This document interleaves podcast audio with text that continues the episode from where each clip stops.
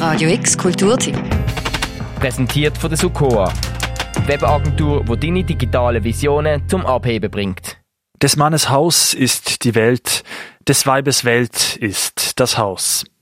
Das hat der ehemalige Schulinspektor Johannes Kettiger im Jahr 1854 gesagt. Während Männer früher nämlich für die Arbeitswelt erzogen worden sind, sind Frauen für die Hausarbeit erzogen worden. Die Geschichte ist eine Station vom Stadtrundgang Wissensdurst und Reiselust vom Verein Frauenstadtrundgang Basel. Der Stadtrundgang greift während 90 Minuten einzelne Geschichten aus der Vergangenheit auf und zeigt anhand von denen, wie schwierig es damals für Frauen war, sich zu bilden. Kathrin Walter, Stadtführerin vom Verein Frauenstadtrundgang. Während unserem Rundgang geht es auch um die Frage, welche Schichten wenn und warum Zugang gekriegt haben zur Bildung. Gleichzeitig möchten wir aber auch aufzeigen, dass schon sehr früh geschlechterspezifische Beschränkungen bestanden haben innerhalb der Bildung, die sich auch bis heute auswirken. Das machen sie mit ganz unterschiedlichen Geschichten. So zum Beispiel auch die Geschichte von Johannes Kettiger, wo in der freien Strasse gerade gegenüber vom Orel Füssli erzählt wird. Das ist der Ort, wo die Privatschule war, wo der Johannes Kettiger gegründet hat. Doch nicht nur hat er eine Privatschule gegründet, sondern er hat sich auch für eine Arbeitsschule für Mädchen eingesetzt, weil Mädchen damals nur die Primarschule haben dürfen machen, erklärt Sophie Bürgi, Stadtführerin vom Frauenstadtrundgang. Dort sollen sie alles lernen, was sie für ihre gesellschaftliche Rolle als Ehefrau, Mutter und Hausfrau brauchen.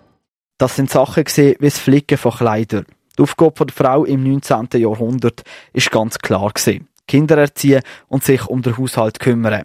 Auf das sind sie in dieser Arbeitsschule für Mädchen vorbereitet worden. Aber der Bildung von Frauen sind auch ganz klare Grenzen gesetzt worden. So hat es für die Buben eine Bezirksschule gegeben und für die Mädchen nicht. Als ein Bezirkslehrer mal seine Tochter auf die Schule schicken ist sie abgelehnt worden, weil eben nur Buben zugelassen sind. Der Vater hat sich dann für eine Bezirksschule für Mädchen stark gemacht.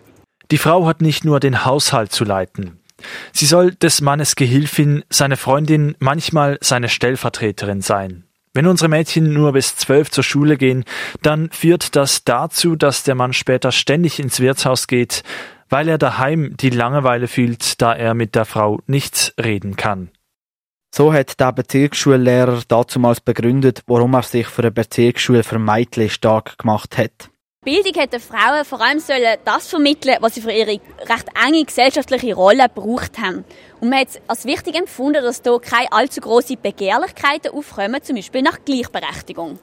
Das ist eine der Geschichten, die beim Frauenstadtrundgang Wissensdurst und Reiselust erzählt werden. Der Stadtrundgang führt durch die Geschichte der Bildung von Frauen. Von der ersten Frau, die in der Schweiz ein Werk hat können veröffentlichen über die erste Bezirksschule für Mädchen bis hin zu einer weiblichen Forscherin, die im Ausland hat können arbeiten von der allgemeinen Lesegesellschaft bei Münster vorbei am Erasmus-Haus, durch die Freie Strasse, durch die Altstadt bis hin zum Botanischen Garten von der Uni.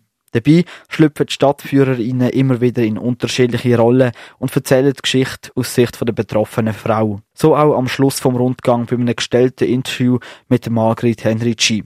Eine der ersten Forscherinnen, die im Ausland hat dürfen arbeiten Wie viele andere Akademikerinnen habe ich nach meiner Promotion keine spannende oder lukrative Stelle gefunden, sondern habe nur als Assistentin arbeiten am Botanischen Institut. Ich hätte so gern wie meine Studienkollegen ähm, geschafft im fernen Ausland. Aber mir hat man gesagt, sie taugen nicht für das Klima. Doch die Margrit Henrici hat es geschafft und hat als Pflanzenphysiologin in Südafrika arbeiten Während dem ganzen Rundgang werden ganz unterschiedliche Geschichten von Frauen erzählt und zeigen, dass es nicht immer normal war, dass Frauen studieren und in die Schule gehen.